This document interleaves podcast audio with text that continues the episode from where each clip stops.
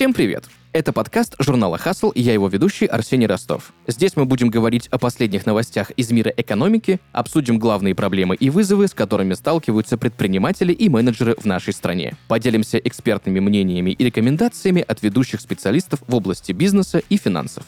Этот подкаст мы пишем в студии Red Barn. Спонсор выпуска Seven Winds Studio, разработчик мобильных игр, приложений и онлайн-сервисов для бизнеса. И, друзья, сегодня на самом деле очень довольно обширная и интересная тема. В последние годы многие замечают, да, что у компаний появляются новые инструменты, которые помогают улучшить их бизнес-процессы. И геймификация — это один из них. Ее используют 70% предприятий из списка Global 2000, то есть крупнейших компаний в мире. Но нужна ли геймификация конкретно вашему бизнесу? С чем и кому она помогает? Стоит ли вкладывать в нее свои средства? Обо всем этом, друзья, сегодня мы поговорим вместе с гостями нашего выпуска от Seven Winds Studio, директором Александром Черняком, исполнительным директором Егором Овчинниковым и производственным директором Константином Травкиным. Александр, Егор, Константин, привет. Всем привет. Привет. Приветствую. Ребята-технари. В 2013 году они создали первый мобильный проект, который позже привел к появлению студии и более 150 успешных кейсов. Я хочу на самом деле, друзья, начать с главного. Что мы вообще понимаем под геймификацией? Что это такое? Стоит понимать, что э, геймификация в наши дни вобрала в себя большое количество разных инструментов. Она может включать в себя как игровое обучение, промо-игры, но Прежде всего, это инструмент, э, который добавляет игровые механики в повседневные рабочие процессы. Угу. То есть не только это можно проследить в бизнес-приложениях, например, да, в банковских каких-то, но это именно еще больше вопрос про взаимодействие сотрудников внутри компании и про улучшение бизнес-процессов именно в коммуникации между отделами, например. Э, знаете, это больше вопрос про то, как вы решаете задачу. Вы можете решать задачу в лоб, а можете внести в решение задачи некоторую часть э, игры. Любая игра — это вид решения каких-то задач, причем чаще всего решение задач добровольно. В любой игре есть какие-то правила, в любой игре есть какое-то вознаграждение за правильное прохождение там, тех или иных задач, испытаний, как угодно. И если какую-то часть процессов, э, например, обучение или какую-то рутину вы можете приукрасить, скажем так, какими-то игровыми механиками, какими-то игровыми формами, то эту задачу можно будет решить легче и привлечь э, к решению этой задачи большее количество людей. Я слышал, что есть э, игровое обучение, и я с ним сталкивался. Вот, например, в автошколах, к примеру, учат вождению с помощью тренажеров. А чем геймификация отличается именно от игрового обучения? Это одно и то же или все-таки есть какие-то различия? Дело в том, что в последние годы э, термин геймификация стал звучать так часто, что каком-то смысле вобрал в себя и игровое обучение. Но если мы э, немного увлечемся и будем рассуждать о терминах, то э, стоит понимать, что игровое обучение это когда мы помещаем пользователя в игру, и в игре он обучается. А в геймификации не обязательно присутствовать э, игровой механике э, как таковой. Ну, то есть основной геймплейной составляющей и присутствовать там, ну, не на 100% обязательно. Что касается вождения, все-таки это симуляция реальных условий, а не геймификация. Э, то есть поверх непосредственно процесса управления автомобилем когда э, пользователь обучается управлению автомобилем, нету никаких игровых механик, нету дополнительных каких-то обвязок, которые бы позволили говорить о том, что что-то новое там привнесено. То есть э, задача тренажера такого рода – это максимально сымитировать реальные условия. Поэтому это все-таки не игра, это вот тренажер и симуляция реальных условий. Хочется мне более подробно разобраться именно зачем геймификация нужна бизнесу, какие направления в работе она может охватить. Ну, на самом деле геймификация, она может быть э, направлена как на сотрудников компании, так и на ее клиентов. И возможны разные случаи применения. Где-то мы мотивируем э, клиента сделать, там, не знаю, например, первую покупку, а где-то мы мотивируем сотрудника лучше обучаться и повышать э, качество своей работы. Поэтому в целом, тут как фантазии хватит, куда применить инструмент и как его встроить в процессы, которые нуждаются в, в каком-то бусте. То есть я так понимаю, что это может быть и применено в вза- взаимодействии с клиентами, да, элементарно, либо в обучении персонала, что тоже повышает и скорость, и качество обучения, и даже к привлечению новых партнеров для бизнеса. В целом, да. А бывают ли ситуации, или может вообще быть такое, что геймификация как инструмент просто бизнесу ну, не нужна? Например, компания может ей пожертвовать, если, ну, представим, наступили какие-нибудь кризисные времена, или лучше все-таки вложиться в геймификацию, чтобы потом в будущем выйти в некий плюс? Э, бизнес бывает разным, но если вы производите, например, покрышки, то для начала бы вам неплохо было бы организовать процесс производства покрышек, а уже потом ударяться в геймификацию. Если по-простому. Это да. Давайте говорить, э, ну, какие процессы мы хотим улучшить. То есть, э, если есть некий процесс в, в производстве, либо в обучении, либо в, в продажах, который можно было бы улучшить при помощи геймификации, то это один из инструментов. Но это, понятное дело, не панацея и не э, волшебная таблетка для решения любой проблемы. Если порассуждать по направлениям, например, если мы предоставляем какую-то цифровую услугу, э, мы работаем в B2C, то здесь я бы, например, предлагал от геймификации не отказываться. Я бы хотел разобрать, наверное, кейс или пример. Вот возьмем, допустим, ну, какую-нибудь компанию, да, или опцию, когда есть процесс, и вот с помощью, ну, вот какого-то примера, как его можно улучшить, если внедряется геймификация? Вот до-после. Можем что-нибудь такое разобрать? В целом у нас есть несколько случаев, когда, опять же, стояли цели с цифровыми продуктами, и надо было аудиторию привлечь, проконсультировать. Наверное, здесь из примеров хорошо подойдет э, кейс по столото. Да, э, расскажу. Была интересная история. Я думаю, что знаете, да, оператора государственного по лотерее, ну, он не государственный, но он монополист в нашем государстве по лотереям, 100 лото. У них удалили приложение э, как-то раз пару лет назад из э, Google Play Market, потому что решили в Google, что они там продают свои лотереи, и это не соответствует правилам платформы. И следом за тем сразу же в огромном количестве стали появляться какие-то клоны приложения 100 лото, которые там были, какие-то мошенники, и компании 100 лото нужно было срочно какое-то приложение в маркет загрузить, какое-то разработать, сделать, чтобы было их официальное приложение в маркете, хоть и в нем не будет продаж непосредственно продукта лотерей. Они обратились к нам, мы, мы сделали им приложение, в котором были новости компании, информация о победителях, информация о правилах проведения лотереи, расписании лотереи и прочее, но не было самих продаж. А вместо них там были мини-игры, где пользователь, в общем-то, играл на какие-то фантики, на какие-то аватарки, какое-то очень простое поощрение, но это были механики для удержания пользователя внутри приложения, чтобы для него был какой-то смысл вообще его устанавливать. То есть задача приложения была это информационное сопровождение, информация о лотереях, победителях и прочем. Но геймификация в том случае была нужна для того, чтобы, во-первых, приучить пользователя к тому, как лотереи проходят, потому что они были созданы, эти мини-игры, все-таки по мотивам лотерей, 100 лото, но и чтобы просто удержать пользователя в приложении. Это очень интересный кейс, потому что следующий вопрос очень э, связан, наверное, возможно, даже на примере этого кейса можно будет как-то это разобрать, потому что вот очень мне все-таки интересно практическое применение геймификации. Если брать какую-то компанию, да, нужен ли компании полноценный геймплей или все-таки достаточно простого по своей функциональности какого-нибудь приложения? То есть, грубо говоря, там можно что-то супергромоздкое разработать, а можно там элементарно условный какой-нибудь тетрис. От чего это вообще зависит?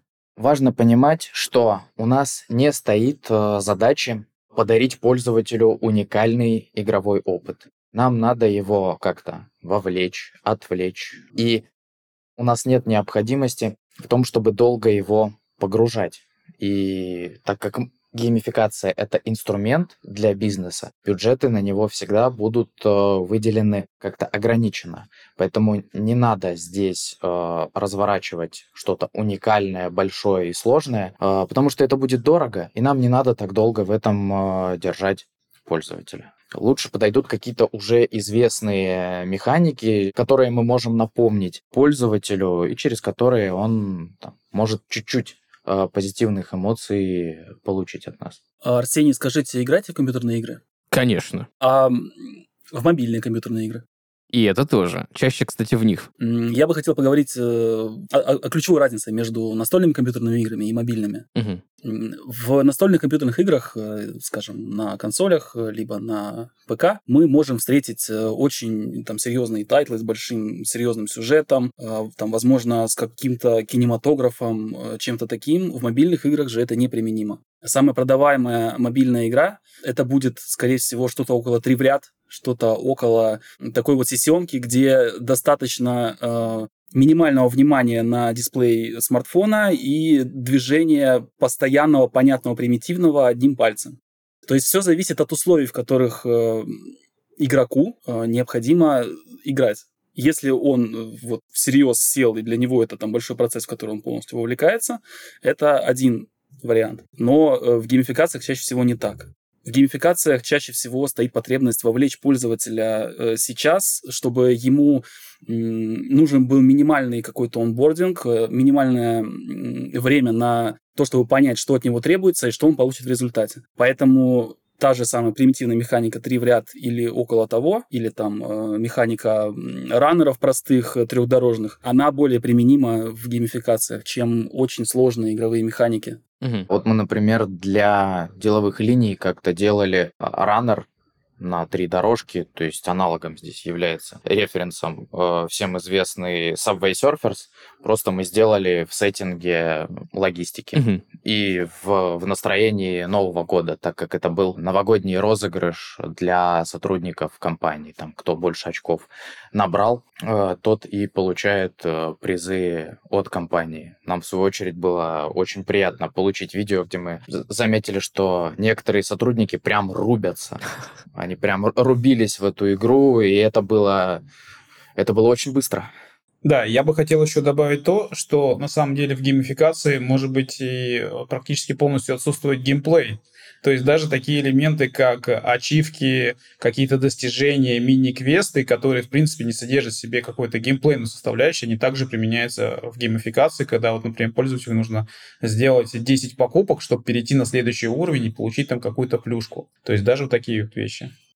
Если мы очень сильно хотим читать букварь, э, как-то погружаться в термины, то даже такие вещи, как э, доска почета или там ежеквартальная премия, их тоже в каком-то смысле можно считать элементами геймификации. Александр, Егор, Константин, спасибо большое за такое подробное разъяснение. Очень круто. Хочется немножечко э, больше копнуть э, в внедрение геймификации для обучения внутри компании. Есть ли у вашей студии кейсы, когда нужно было создать приложение для решения какой-то конкретной задачи? Например, возможно, научить сотрудников правилам обращения с документацией, да, ведь это такой обычно нудный процесс и нудный вопрос, в котором особо разбираться до последнего никто не хочет, пока уже тимлит не придет по шапке не настучит. Было ли что-то подобное? Да, было для компании «Газпром нефть». Мы разрабатываем э, инструменты для обучения персонала в отделе закупок, и вот там мы стараемся повышать э, качество работы сотрудников. На данный момент два проекта в этом направлении уже реализованы, третий находится в предрелизном состоянии. Там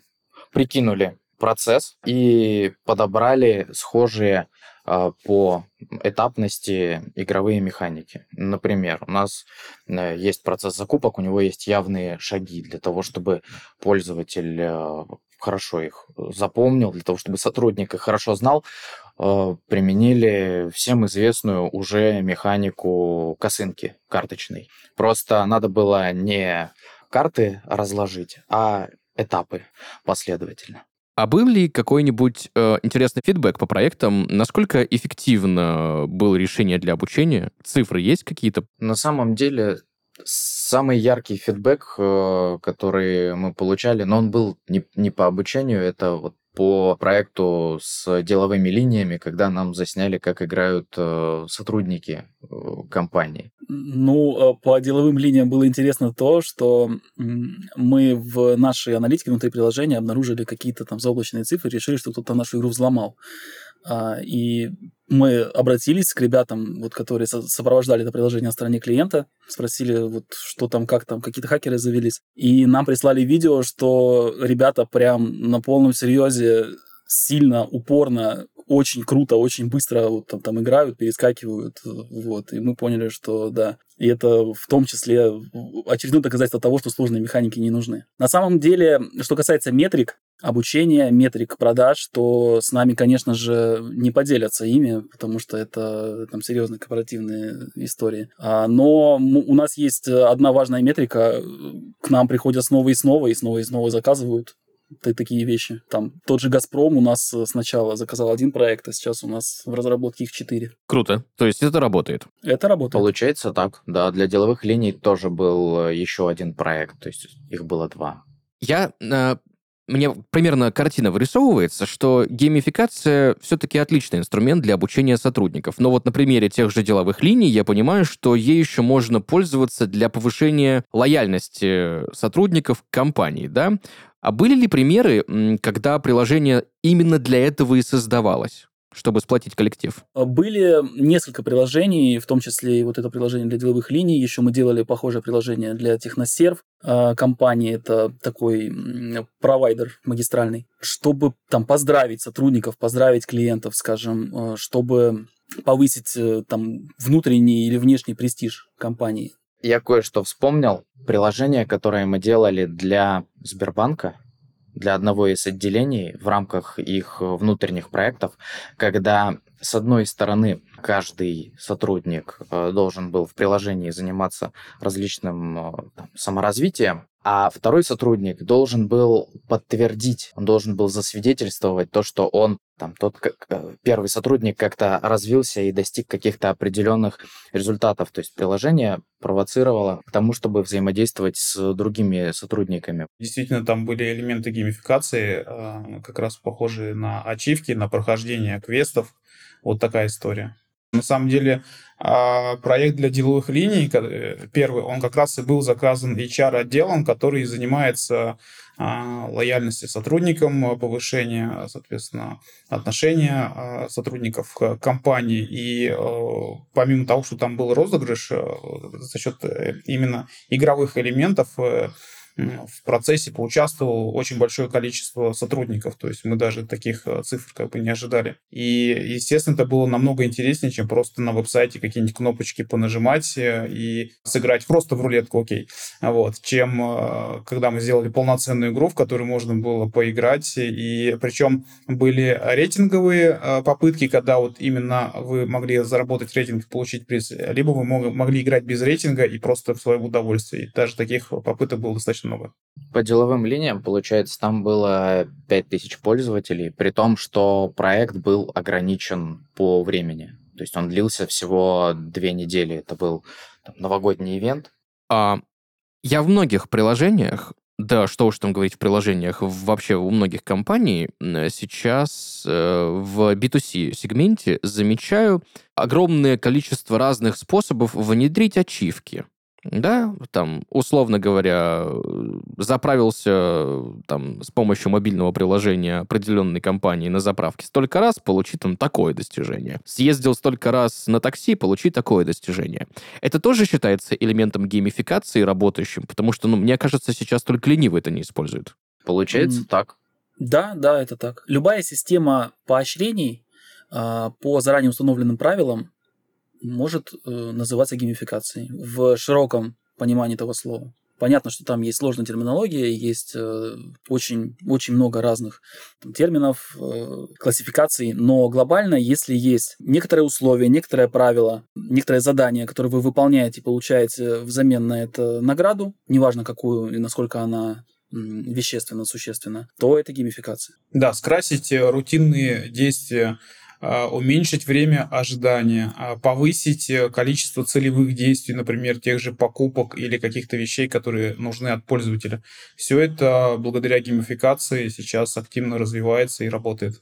Ты, кстати, вот, Александр, упомянул сейчас целевые действия. Мне еще интересна целевая аудитория. Да? Если мы берем компанию и внедряем туда что-то связанное с геймификацией, вот ЦА этого всего дела. Это кто? Активные сотрудники, которые точно, вот мы знаем, что они будут использовать приложение, или те кадры, которых, ну, нужно как бы немножко в активность вовлечь, которые как-то вот выпадают из общего, не знаю, из общего поля сотрудников компании, которых не такая, возможно, хорошая лояльность, как хотелось бы отделу HR. Ну, я на самом деле думаю, что любой бизнес э, захочет э, объять обе категории, как новых пользователей, так и старых, потому что, первых, надо привлекать, вторых, нельзя терять. Поэтому, скорее всего, что эта история будет направлена на э, обе категории. А если то же самое, но про клиентскую область, да, там целевая аудитория геймификации, на кого больше направлена? То есть, э, условно, и тоже привлечь новых пользователей или повысить, повысить активность лояльных, или тоже и то, и то?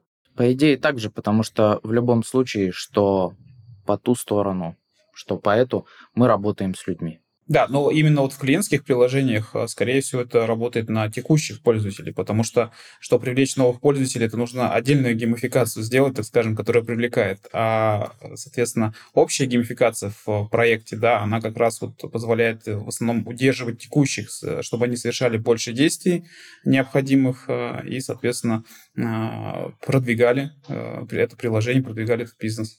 Возвращаясь к началу, все исходит из задачи. Какую задачу мы хотим решить? Мы можем э, ставить себе задачу на привлечение новых клиентов, на удержание существующих клиентов, на, на поощрение, на что угодно. Сначала задача, потом способы ее решения вот по опыту просто клиентского сервиса, да, по моему именно опыту пользования различными сервисами, да, и так далее, вот все вот эти мини-игры в приложениях, да, когда ты заходишь и тебе говорят, там, нажми кнопочку, покрути там это, зарисуй то, там, э, пособирай кристаллики, получи какой-нибудь кэшбэк, либо какую-нибудь плюшку от компании. Это вот все как раз-таки задача удержания клиента. Да, да. Удержание клиента и а, повышение от него а, отдачи. То есть э, совершение больше покупок, э, больше действий, чтобы это было. То есть если посмотреть, вот сейчас очень интересный кейс вышел у Яндекса. А, они сделали целую такую платформу по геймификации, где сильно а, раскручивают свои а, сервисы и э, подписки плюс, такси, доставку и так далее. То есть у них целая полноценная большая игра с три в ряд.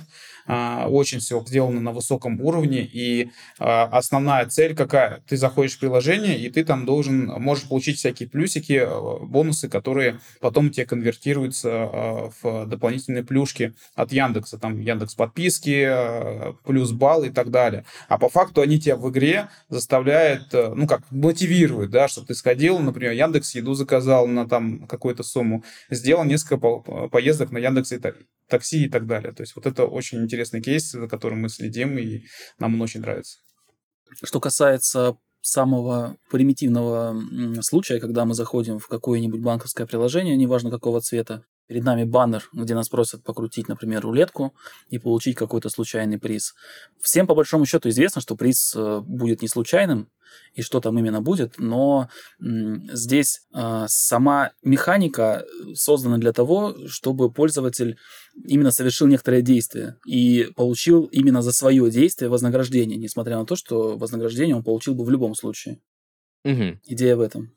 То есть, грубо говоря, если ты заходишь в приложение, и тебе просто всплывающее окошко, там, плашка какая-нибудь, или в чатике написали, да, что вот тебе там, условно, 15 бесплатных минут добавили, да, для тарифа. Это одно, человек просто смахнул, пошел дальше. А вот если он, э, там, покрутил барабан, грубо говоря, и там всего лишь три слота из этого барабана, где можно получить приз, и один из них это вот эти пресловутые 15 дополнительных минут в месяц, то это уже, ну так, более приятно.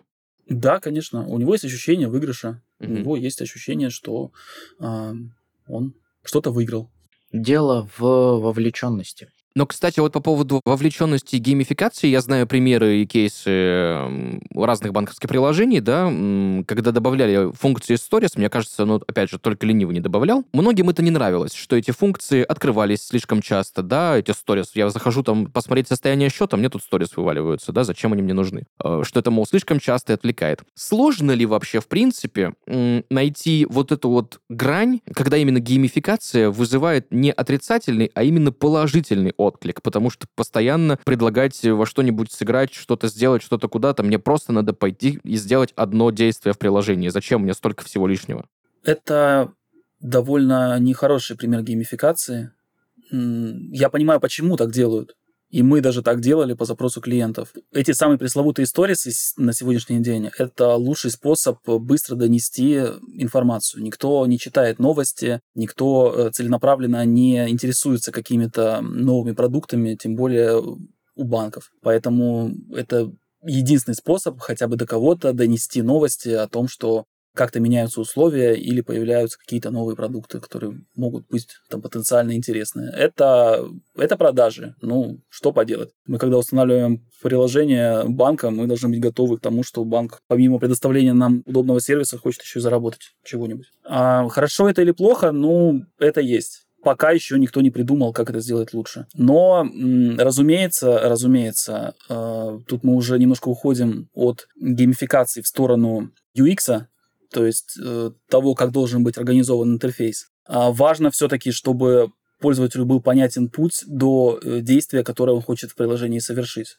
Вот когда ему при каждом открытии приложения нужно смахивать э, по три баннера, это, конечно, очень плохой UX, прежде всего. А как считаете, вот, возможно ли, что геймификацию добавят э, в какие-то ну, системообразующие приложения, в те же госуслуги, например? А, Сторисы, по-моему, там есть. Да, да, на самом деле, а, например, туда уже добавили умного чат-бота, uh-huh. да, и в том числе геймификация а, я думаю, она обязательно там появится и, возможно, даже в ближайшее время, потому что аудитория госуслуг, она в том числе и э, в каком-то степени молодеет, а туда заходят э, молодые люди, и им проще, когда в игровом формате до них э, доводят, какие есть услуги и как они могут работать. Единственное, что тут вопрос, как можно вознаграждать таких пользователей, но это как раз вот одна из самых сложных задач, которая придется для тех разработчиков, которые будут э, госуслуги геймифицировать. Но э, мы видим, что госуслуги очень крутой э, сервис, который, в принципе, аналогов очень мало и в других странах. И то, что они там ввели, например, чат-боты и дальше очень сильно активно развивают этот сервис, я думаю, там что-то будет интересное. А сейчас ваша студия над чем конкретно работает? Возможно, какое-то классное решение для бизнеса. Вот что сейчас в разработке? Цвета банков называть не будем. Угу.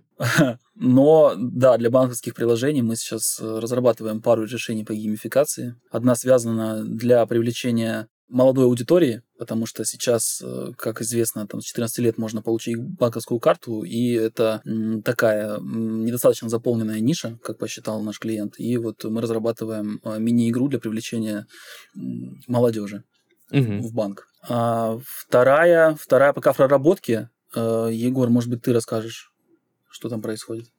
Конкретно рассказывать э, пока не могу, но постараюсь рассказать э, абстрактно Суть в том, что нам надо замотивировать пользователя сделать его первое действие. То есть э, вот мы обсуждали с вами банкинг сегодня достаточно много, и в целом, э, как мы можем заметить, у банков помимо карты есть огромное количество разного рода инструментов, читать о которых никто из нас не хочет. Поэтому им приходится привлекать нас через э, геймификацию. Вот.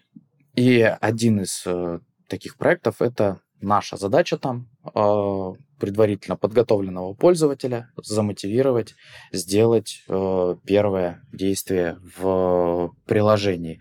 То есть э, мы здесь являемся в каком-то смысле э, последней ступенью для того, чтобы этот э, пользователь стал полноценным в приложении. И если возвращаться к теме геймификации для банкинга, ну вот за последние полгода Мы уже с э, тремя такими запросами сталкивались. Вот по двум мы работаем. Да, и оба эти банка, они в первую десятку входят российских банков. Мы не можем их называть, Мгм. как уже и сказал Егор, но думаю, что в этом году кое-какие решения в банковских приложениях появятся от нас. Ну и для общего понимания, почему у нас так много проектов именно связанных с финтехом, которые интересуются геймификацией, потому что финтех у нас в России очень сильно развит, да, то есть, наверное, даже одна из лучших в мире, том числе вот эти различные банковские приложения, и э, уровень наших банков, он э, именно в техническом плане настолько высок, что даже вот такие смелые в чем-то механики а, банки активно готовы принимать, э, применять, и э, они видят их э, результат, их эффективность. Да, я еще замечал, что и в фудтехе тоже в последнее время большое количество разных компаний добавляют себе геймификацию. И все, что связано с, э, там, не знаю, теми же заправками элементарно, сервисами, с приложениями кажд- каждой конкретной компании. Везде заходишь, везде, вот тебе там, вот то сыграй, вот то сделай, вот то, пожалуйста, вот, вот у нас такие тут акции, да. А когда ты заходишь в приложение, и там есть вкладка акции и куча уведомлений, ты тут же такой, так, все, это я не хочу читать. Можно это убрать из моего смартфона, пожалуйста. Это все Яндекс на себе вывозит по, по большей части, а другие за ним подтягиваются. А есть ли кейсы какие-нибудь, вот э, мы крупные компании сегодня обсудили, бывает ли условно, когда, ну, допустим, человек открыл кофейню и хочет себе какое-нибудь приложение сделать, да, с геймификацией, чтобы вот у него брали э, позиции кофе более там дорогие, чем стандартные капучино-латте, например. Мы можем с вами пофантазировать. А, Например, сделать прямо сейчас какой-нибудь кейс с геймификацией. Ну, я бы предложил что-то в духе... Знаете, вот были игры такие на скорость, где нужно было собирать какие-нибудь э, там бутерброды или там гамбургеры, такая вот кухня. Вот. э, Таким же образом можно было бы, например, э, сделать приложение игровое, в котором пользователь варил бы себе кофе, и если бы он э, сварил его быстро, то получил бы скидку. А Вот. Или если бы он какой-то там очень сложный напиток э, сварил э, на время, да, и получил какой-то рекорд, он бы мог претендовать на бесплатный напиток, что-то такое. Хм, на заметку. Представим себе ситуацию, Александр, Егор, Константин, что вот после выпуска сегодняшнего нашего предприниматель захотел внедрить геймификацию в свой проект. С чего начать? Какие шаги? Ну, в первую очередь надо понять, где и чего не хватает. Вот у нас есть процессы, они работают. На каком из шагов они замедляются? Что нуждается в улучшении? Там, с одной стороны, хочется больше продаж или хочется больше производства. Э, То есть в первую очередь надо исходить из потребностей. Ну, после того, как вы сформировали а, минимальный такой набор потребностей, да, или просто тематику, например, то есть вам нужно развить э, ваш бренд, э, развить отношения с э, сотрудниками, а, там, как назвал Егор, повысить там продажи и так далее, приходите к нам с этой информацией, и мы дальше уже все дальше пускаем в работу, делаем а, задание, да, техническое, рассматриваем, как мы можем это реализовать, как это может помочь вашему бизнесу, и дальше э, разрабатываем проект и реализуем его.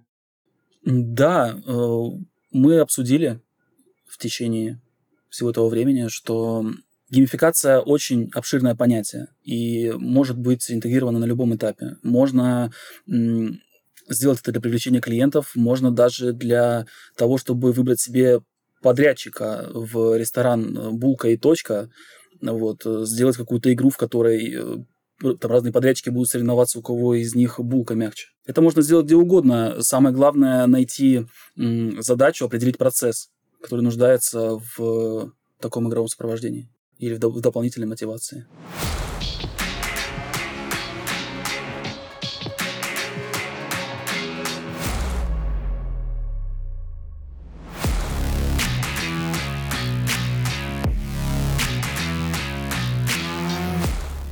Сегодня в подкасте Hustle разбирали тему геймификации, кому она может помочь, кому она может подойти. И нам помогали сегодня разбираться в этой теме директор Александр Черняк, исполнительный директор Егор Овчинников и производственный директор Константин Травкин компании Seven Winds Studio.